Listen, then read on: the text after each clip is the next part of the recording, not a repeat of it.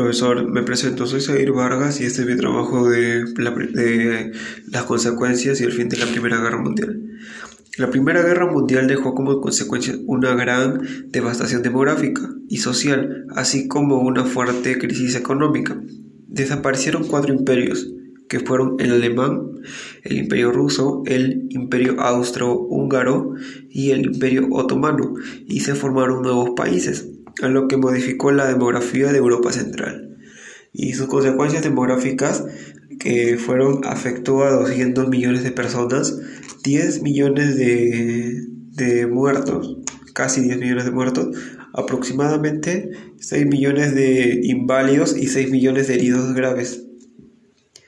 5 millones de viudas y, y 8 millones de huérfanos. Y la desnutrición y el mal aseo este, causó pandemias como el cólera, la gripe y el tifus en Europa. El, ¿Cómo se llama? Ah, el descenso nacional también este, se dio en Italia en un 22%, en Alemania el 26%, en Francia el 30%.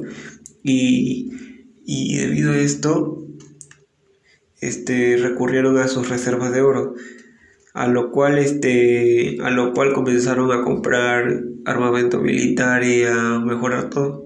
Y eso favoreció a la economía de Estados Unidos y Japón, a los cuales más recurrían por, por armamento y, y cosas así. Y en eso también aparece la Unión Soviética. Y hasta ahí no más investigado y ese es mi reporte. Gracias.